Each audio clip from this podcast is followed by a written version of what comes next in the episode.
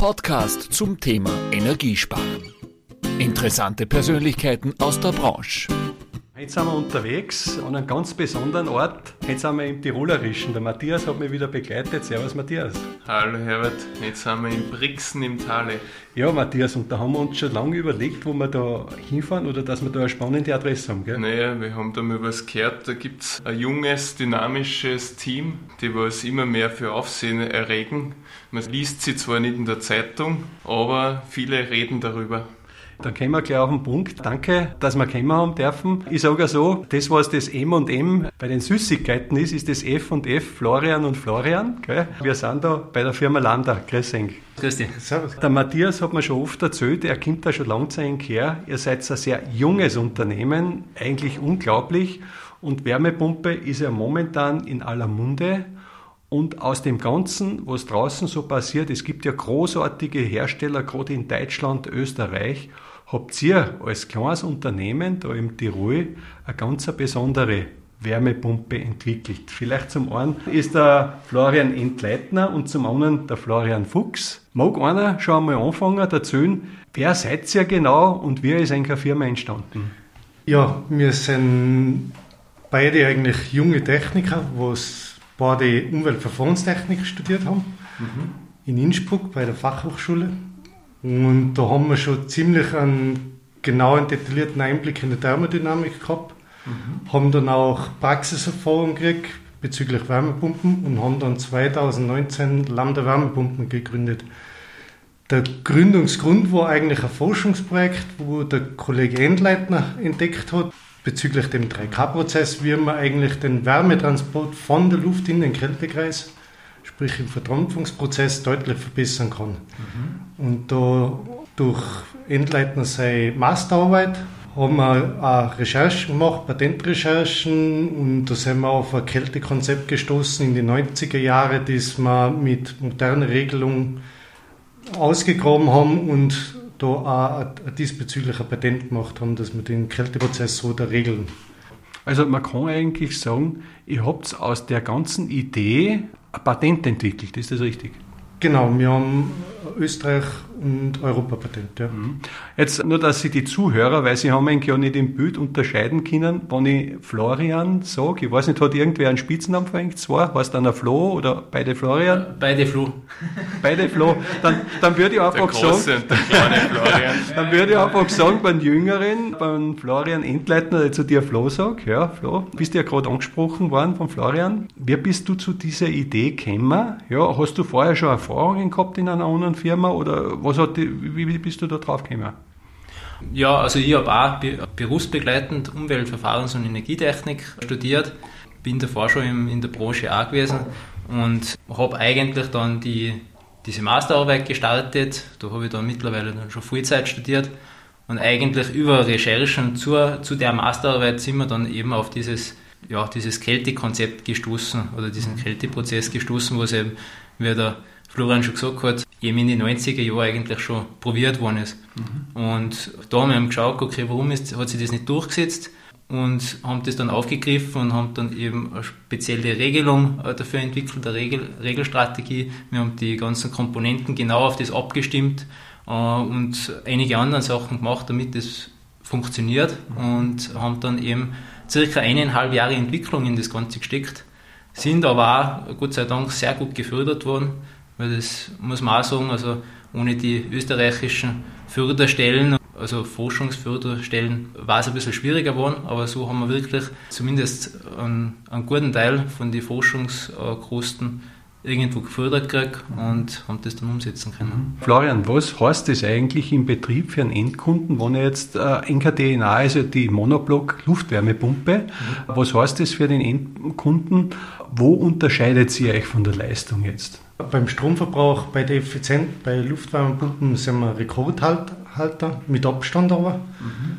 Und bei der Schallemission sind wir auch die leisesten. Einer für die leisesten, bei den Luftkompaktwärmepumpen die leisesten am Markt, nach der EN 12102 Nommessung. Und auch zur Luftsplit, mit Luftsplit vergleichbar mit den mhm. leisesten. Ja. Kommen wir darauf eingehen, was heißt, ihr seid die Rekordhalter Hat das äh, irgendwer festgestellt oder woher wisst ihr, dass ihr Rekordhalter seid? Ja, das ist ein Prozedere, was eigentlich jeder Wärmepumpenhersteller durchläuft. Da gibt es eine Normmessung, die ist nach der, mittlerweile nach der EN 14825. Da geht man genau in der Klimakammer die Messpunkte durch, bei minus 10 Grad, bei, bei minus 7 Grad, bei plus 2 Grad, alle wichtigen Messpunkte durch und bei unterschiedlichen Vorlauftemperaturen. Und aus den Messungen wird dann ein, ein SCOP ermittelt, die genormte Jahresleistungszahl, Seasonal Coefficient of Performance. Und dieses macht eigentlich alle, alle Hersteller müssen das Prozedere durchlaufen. Das dauert dann zwei Monate, die Prüfung. Und danach bekommt man eigentlich die Bescheinigung und das ERP-Siegel, dass man die Effizienz nachweisen kann. Du hast mir, wie wir uns kennengelernt haben, erzählt, dass am Anfang diese Werte gar nicht glauben haben können, was da festgestellt haben. Sie haben mir irgendwo gesucht, ob es nicht wo ein E-Patron oder irgendwas eingebaut habt, oder? Wie war das? Nein, den Prüfstand haben sie nochmal genau checken müssen. Den Prüfstand haben sie, glaube ich, nochmal zusammen zerlegen müssen. ob da irgendwo ein Durchfluss oder was, das, da waren sie relativ skeptisch. Das ist, hat dann nur ein paar Wochen gedauert. Mhm. Aber das ist ja fast unglaublich, Flo. Du bist ja so dieser Regelaffine, was ich gehört habe, liegt da auch sehr viel in der Regelungstechnik, was auch wichtig ist äh, in das ganze Konzept. Ja. Was kann man sich konkret jetzt vorstellen? Du hast mir auch vorher, äh, wir haben geredet über äh, COP, SCOP. Erklärst du einmal kurz, in der Branche wird man darüber Bescheid wissen, aber dass man einmal weiß, wo liegen da die Unterschiede? Es wird ja immer COP angeben. Wo liegt es ja da? Wie schaut dann so ein SCOP aus? Sag einmal. Ja, also es gibt eben den, den COP, das ist eben der Coefficient of Performance und das ist eigentlich eine Momentaufnahme. Also man sagt, bei A2, also Außenluft 2 Grad und 35 Grad äh, Vorlauftemperatur, also A2W 35, gibt es einen bestimmten, also bekommt man eben einen bestimmten Wirkungsgrad oder einen COP raus, also so und so viel Wärme in Bezug auf eine gewisse Strommenge. Da sind wir jetzt zum Beispiel bei A2W35 laut Messung eben bei knapp über 5, also 5,2, 5,1 glaube ich. Und dann gibt es eben diesen SCOP, was eben der Florian davor schon ein bisschen äh, angedeutet hat. Das ist jetzt die neueste NOM-Messung, wie man das macht. Und da werden wirklich einzelne COPs gemessen, also von minus 10 Grad bis plus 12 Grad für verschiedene also der saisonelle Wert quasi. Saison, genau, SCOP, saisonal, genau, und das wird dann sozusagen über ein Jahr äh, gemittelter Wert ist das dann. Und aus dem kommt dann auch, was man oft einmal sieht bei den Kühlschränken zum Beispiel A+++, das ist im Prinzip die gleiche NOM-Messung jetzt noch für die, für die Wärmepumpen. Und wir sind jetzt da zum Beispiel bei der Messung 26% weniger Stromverbrauch wie das A Energy Label, also das höchste, was eigentlich ausgewiesen wird. Matthias, was sagst du dazu, zu dem Thema, wo wir uns da jetzt momentan befinden? Du siehst ja auch sehr viel draußen. Das ist ja eigentlich schon genial, oder? Das ist schon genial. Und ich glaube, wie der Florian schon gesagt hat, rekordverdächtig. Also ihr seid Rekordhalter in dem Bereich. Man sieht es auch bei den Messungen, was, was man bei auf der Homepage äh, gegenübergestellt mit Mitbewerbern sieht, sind engere Punkte relativ weit abgeschlagen oben. Und das spricht sicher auch für den Erfolg, äh, dass ihr auch keine Werbung machen müsst draußen, sondern dass sie das halt herumspricht. Aber äh, eine Frage würde mich interessieren, und zwar, wie geht es ja generell damit um? Jetzt seid ihr relativ jung und habt ein Wachstum, soweit ich es mitkriege, was, ich glaube, man kann es sagen, momentan überall da ist, aber wirklich extrem. Wo man bei euch durchgeht, hat man das Gefühl, man ist noch mehr in einem kleinen Familienbetrieb. Und ist es nicht auch eine Gefahr, wo man sich Gedanken macht, dass man schaut, dass man nicht zu schnell wächst mit so einer Idee? Was geht da in einem vor, wo man weiß, man hat da was auf den Markt gebracht, was momentan aufgrund der Situation sowieso ein Hype ist und man hat da, ich sage so ein bisschen, das Ei des Kolumbus erfunden? Es ist natürlich schon eine interessante Aufgabe, sage ich jetzt einmal, dass man wirklich das, das Wachstum da mitmacht, sage ich jetzt einmal, von der, wirklich von der kleinen Werkstatt oder äh, wo man noch Prototypen baut hat, dass man dann erst die Mitarbeiter eingestellt hat und jetzt wirklich, dass eigentlich, ja, man kann schon fast sagen, wöchentlich ein neuer kommt. Ähm, und, ja, wie viel habt ihr jetzt? 18? Wir, wir sind jetzt in 18 Leute, ja. Eben vom Anfang des Jahres, da wo wir bei, ich glaube, 10, oder? Wie viel waren wir? 10, 11, 10, ja. ja, super. Und eben, so kriegen wir halt so alle zwei Wochen bis vier Wochen kriegen wir halt dann wieder einer dazu. Äh, ist schon eine interessante Aufgabe, aber es macht uns extrem viel Spaß muss ich sagen.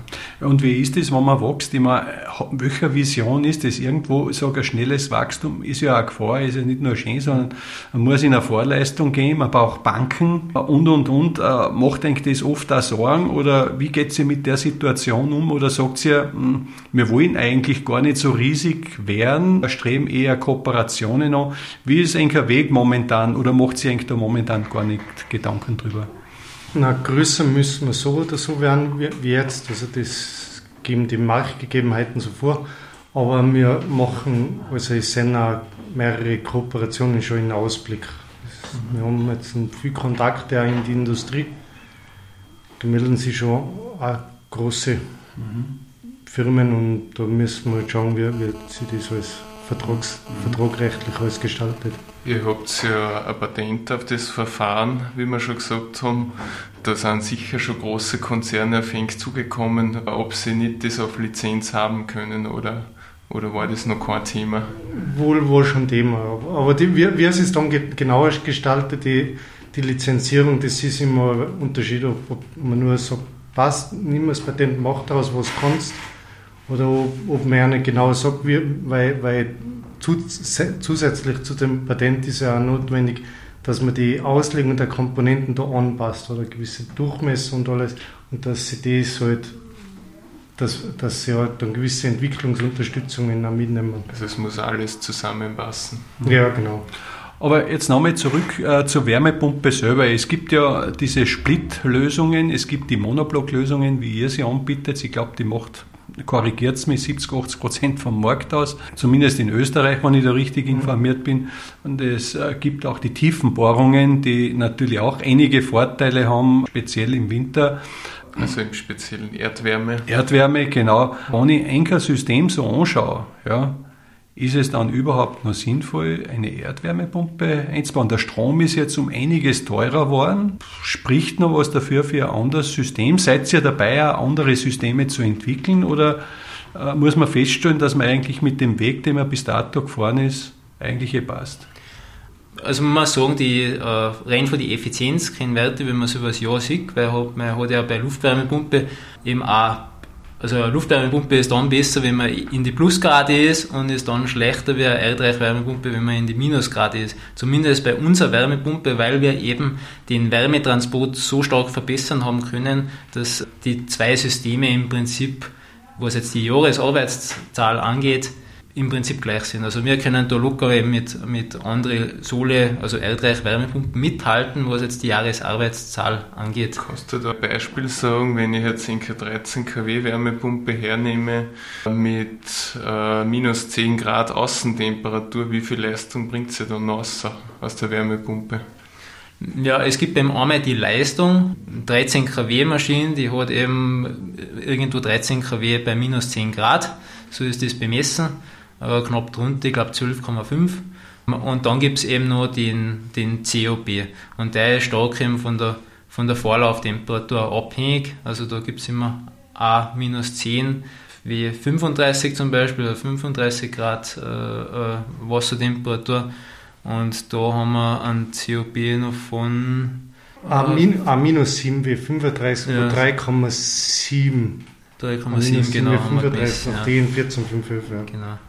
Aber viel wichtiger als wir jetzt äh, wirklich den, den, den Wert bei minus 10 Grad ist eigentlich übers Jahr gesehen.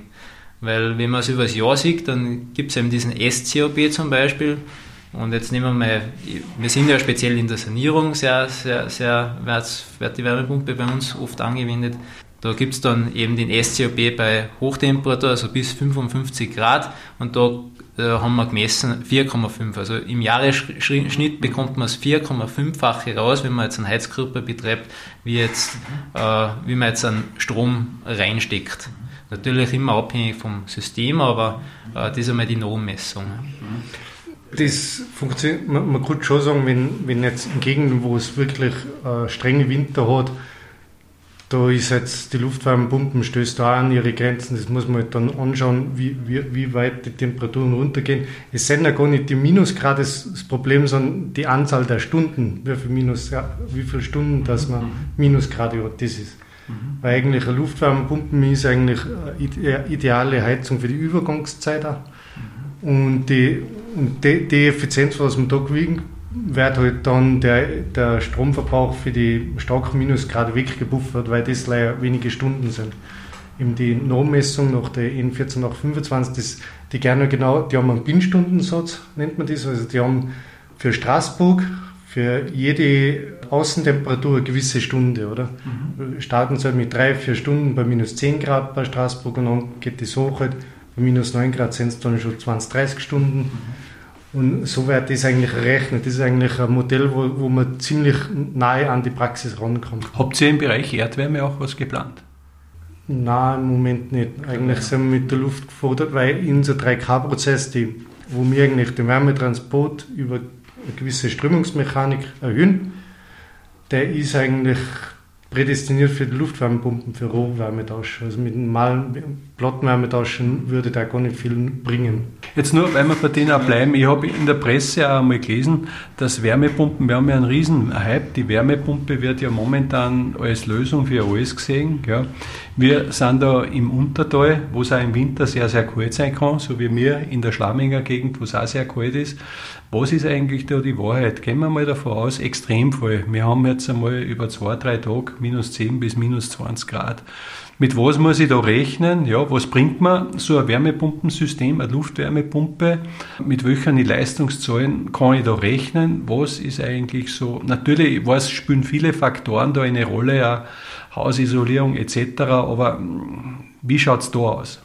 Mal kurz einmal einmal so, also wir haben auf der Homepage zum Beispiel auch so das COP-Feld, heißt das, also das haben wir, da haben wir eben ja im Prinzip so ein Diagramm drin, da wo man sich schnell aussuchen kann, bei der Außentemperatur und bei der Vorlauftemperatur bringe ich dann noch einen gewissen COP zusammen. Und äh, von dem her kann man es abschätzen, aber wie gesagt, also das sind immer, man muss immer einzelne Stunden, wo man, was weiß ich, mit einem COP, wenn man jetzt dann zum Beispiel auf auf Heizkörper fährt und es hat jetzt irgendwo minus 15 Grad, dann hat man eben einzelne Stunden dabei, wo man halt, äh, keine Ahnung, irgendwo 2,5 oder was fährt, also dass man nur das 2,5-fache rausbringt von dem Strom, was man reinsteckt. Aber wie gesagt, das sind dann einzelne Stunden und die werden dann wieder gegengerechnet mit der Zeit, wo es dann äh, wieder weniger Minusgrade hat. Und ich glaube jetzt eben speziell bei uns, wir sind da im Brixental, der Unternehmensstandort hat auch sehr viele Vorteile gehabt, speziell für uns am, am, beim Starten, weil wir wirklich sehr viele Minusgrade haben und die Wärmepumpen genauer auf das optimieren können, wenn es auch Minusgrade hat und starke Minusgrade. Wie viele Typen habt ihr zurzeit im Programm? Im Moment haben wir äh, zwei Typen, also 8 kW und 13 kW, eben bezogen eben auf die minus 10 Grad Außentemperatur, weil die Leistung mit der Außentemperatur dann auch abnimmt, äh, oder mit sinkender Außentemperatur abnimmt. Und ja, geplant ist eher, dass wir nur die Leistungsgrößen nach oben erweitern. Mhm. 8 kW und 13 kW, die passen jetzt dann super, sagen wir jetzt für ein- und zwei Familiengebäude und immer auch spezial, äh, speziell die 13 auch für die Sanierung zum Beispiel, wo man wie gesagt, schon also 90 Prozent fast gehen bei uns in die Sanierung. Beziehungsweise kaskadieren kann man sie auch. Kaskadieren kann man es natürlich auch, ja. Das ist kein Problem. Wenn ich jetzt so ein geniales Gerät habe, wie ihr da erfunden habt, mit welchen Kosten muss ich jetzt im Vergleich zu, sage ich einmal, einem herkömmlichen Premium-Hersteller, der am Markt ist, rechnen? Ist das in etwa gleich angesiedelt, teurer, günstiger? Wo bewegt sie euch da im Vergleich? Gleich, ziemlich genau. Wir orientieren uns auch an die Premium-Hersteller. Mhm. Die Listenpreise sind, da sind wir immer im gleichen Bereich. Ja. Mhm. mhm. Und man kann sagen, engerne Produkte sind 100% Made in Austria, Made in Tirol, oder? Genau, ja. Genau. Ja. Es ist sogar so, dass die, dass eigentlich kann man sagen, alle Lieferanten haben wir auch von europäischen Herstellern oder europäischen Lieferanten, was uns auch bisschen geholfen hat, obwohl das die Situation schwierig ist, aber natürlich, wenn man jetzt Teile von China hat, dann möchte man jetzt in, gerade in der ganzen Corona-Phase und auch jetzt noch natürlich, äh, war das das bessere Pferd, auf das wir gesetzt haben. Mhm. Ja. Ihr besteht seit 2019. Wie viele Stück an Wärmepumpen habt ihr jetzt schon im Feld? Ungefähr. Ja, das werden jetzt um die 800 sein. Ja, mhm. sowas. Also wir haben letztes Jahr, 2021, haben wir knapp 300 Wärmepumpen rausgeschickt, 2020 waren es 40 oder was. Mhm. Dann eben knapp 300, dieses Jahr 1000 und nächstes Jahr 3000. Und habt ihr da jetzt auch einen Kundendienst schon draußen unterwegs oder wie löst sich das? Macht es der Installateur in der Regel die Inbetriebnahme? Wir haben ein sehr gutes Fernwartungssystem, muss man sagen. Also das heißt, Meistens läuft es so ab, dass der Installateur einfach nur Internet ansteckt und dann begleitet man ihn durch die, durch die Inbetriebnahme und das funktioniert wirklich wunderbar und wenn er das zwei, dreimal gemacht hat, dann kann er es selber. Das heißt, Flo, ihr löst es auch über die Digitalisierung. Seid ihr da kompatibel mit verschiedenen Herstellern, die draußen unterwegs sind, was die Hausleittechnik betrifft? Ja, natürlich. Es gibt äh, eben äh, die Standardprotokolle Modbus TCP, äh, Modbus, DCP, Modbus RTU. Mhm. Ist alles schon eingebunden. Ist, ist mhm. natürlich eingebunden. Ja. Matthias, war eigentlich sehr spannend heute. Ja, ja also ich muss sagen, es überrascht mich immer wieder und Wahnsinn, was ihr da geleistet habt. Das muss natürlich auch, ihr habt sicher Familien beide, auch für die sehr anstrengend sein, wenn ihr da halt so auf einem Volksweg seid, seid ihr wahrscheinlich mehr in der Firma als wie, als wie daheim. Ja. Dass die Partner, dass die Familie da überhaupt mitspielt, so muss man sagen. Familie, aber die Partnerin spielt. Nein, ich glaube, spielen schon noch mit, aber. Das passt schon. Man kann das schon sagen. Manchmal, manchmal muss einer gut so reden. wir sind Grenzgänger. Ja. Florian, darf man wissen, wie alt du bist? Ich bin 38 Jahre. Und du, Flo? Ich bin 29. Also unglaublich, äh, welche Dynamik in dem jungen Team drin ist. Das macht wirklich Hoffnung, muss ich sagen. Da können wir noch, oder wir werden noch viel in Zukunft hören von dem Unternehmen. Das denke ich auch. Ich habe auch zum Schluss noch ein paar Fragen zusammengestellt, was noch bitte aus dem tiefsten Bauch, aus dem Herzen aus beantworten. Der, seid ihr bereit? Bitte. Also ich fange mal mit Florian jetzt an, mit den Eltern. Ja. Florian, folgendes. Woher sollte künftig der Strom kommen? Meistens, äh, nee, es sollte eigentlich schon für Windkraft wahrscheinlich. Für Windkraft und im Speicherkraftwerk zum Buffern, ja. Und dann Flo, jetzt der Wirtschaftsstandort Tirol ist als Produzent manchmal bürokratisch aufwendig.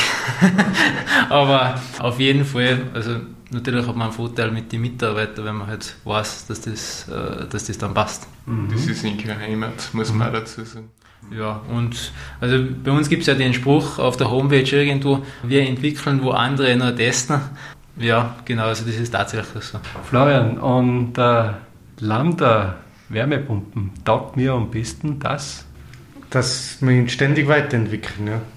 Und an dich, Flo, mein persönliches Haus, wenn ich Heißel gebaut hat, dazu ausschauen. Welcher Heizsystem da da rein? ja, natürlich eine Lambda Wärmepumpe. Und kombiniert? Mit PV-Anlage natürlich. Ja. Äh, Fußbodenheizung ist sowieso Standard mhm, mh. und energetisch gut gedämmt. Mhm. Mit der BAW-Hydraulik. ich muss wirklich sagen, es war sehr erfrischend. Wir haben uns heute den Weg gemacht. Es war mir halt echt erfreut, Matthias, dass du das mitgestaltet hast, dass, dass wir da reingekommen sind. Gell? Danke, dass du mich mitgenommen hast, Ja, in Zukunft wird mir auch der Matthias ab und zu begleiten. Man muss die Jugend zulassen. Ich danke Ihnen recht schön äh, unsere F&F aus dem Tiroler Untertal. Ich glaube, ich kann sagen, für sehr, sehr viele, auch Partner, die ich inzwischen kenne, wir sind echt stolz und dankbar, dass ihr Teil des Klimawandels seid ja, und dass wir ihn nicht so kennenlernen durften, wie ich mir eigentlich ehrlich vorgestellt habe. Also bodenständig, einfach wissend, was ihr. Ich wünsche euch viel Kraft, Gesundheit für die Zukunft und dass wir noch viel von euch hören. Dankeschön. Ja, vielen Dank. Ja, danke. Das war ein Installateur TV Podcast mit Herbert Bachler. Bleiben Sie gesund. Bis zum nächsten Mal.